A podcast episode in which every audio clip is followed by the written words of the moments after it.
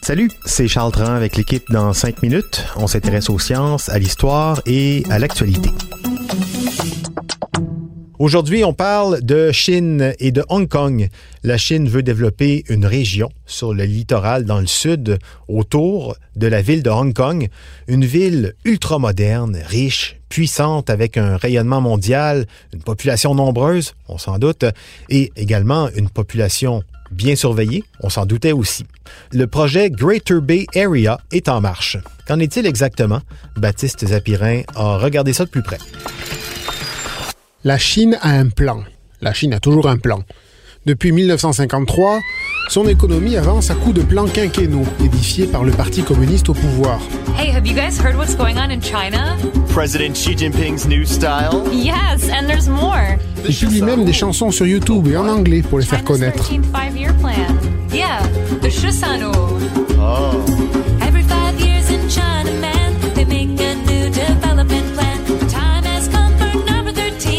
Shisanu, that's what it means. Alors, on ne sait pas ce qu'en pensent les citoyens, hein, mais du point de vue des comptables de ce monde, ça marche ces plans, puisque la Chine est passée en quelques décennies de pays pauvres à mal alpha économique.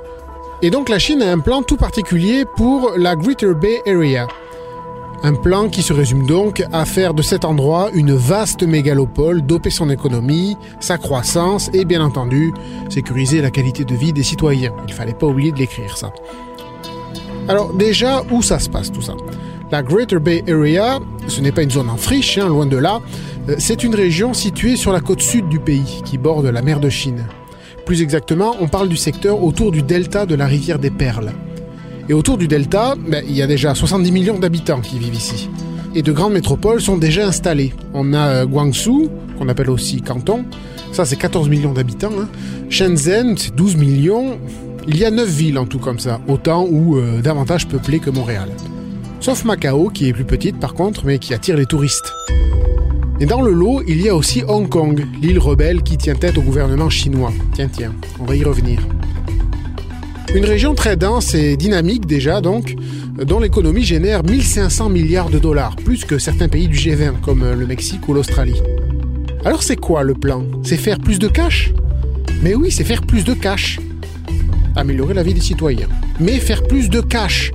Et pour ça, la Chine veut connecter ses villes, et notamment améliorer les services et les infrastructures locales, pour faciliter la circulation de tout ce petit monde, la circulation aussi des tonnes de marchandises, et la circulation du cash.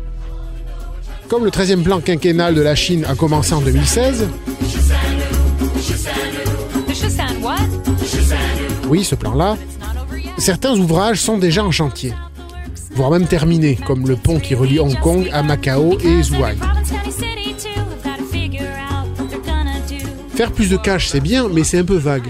On soupçonne que le gouvernement chinois ait des objectifs plus précis en tête, comme concurrencer la Silicon Valley californienne par exemple. Il faut dire que la ville de Shenzhen abrite déjà le géant chinois de la téléphonie, Huawei. Alors elle pourrait devenir l'équivalent de San Francisco. À côté de ça, Macao pourrait renforcer son rôle d'acteur majeur du tourisme en Asie.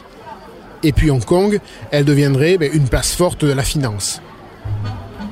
Sauf que concurrencer la Silicon Valley, on n'en est pas là.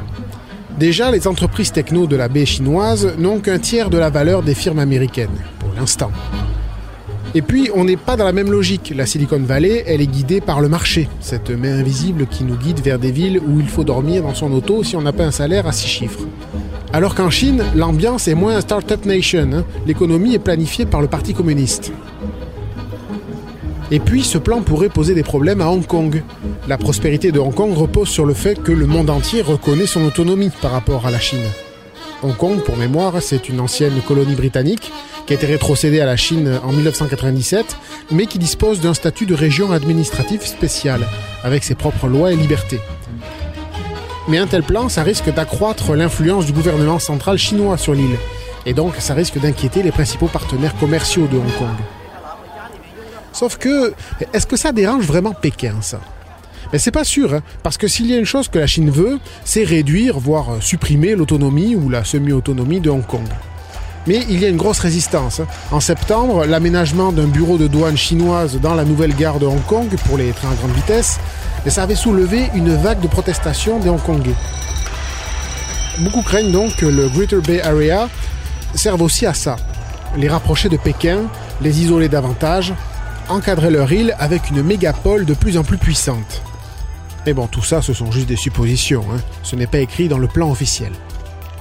Oui, et euh, c'est sûr que les tensions entre Hong Kong et Pékin, c'est quelque chose euh, que ne peut pas oublier le gouvernement chinois au moment de concevoir et bâtir ces grands projets. Le monde entier observe les impressionnantes manifestations qui durent depuis des mois là-bas entre les manifestants pro-démocratie qui défendent leur autonomie et accusent Pékin de brimer leurs droits et les policiers chinois. Bref, ça joue dur. Alors, euh, ce serait pas surprenant que Pékin se serve de ce projet Greater Bay Area pour encadrer un peu plus Hong Kong, la rebelle. Merci beaucoup, Baptiste Zapirin. C'était en cinq minutes.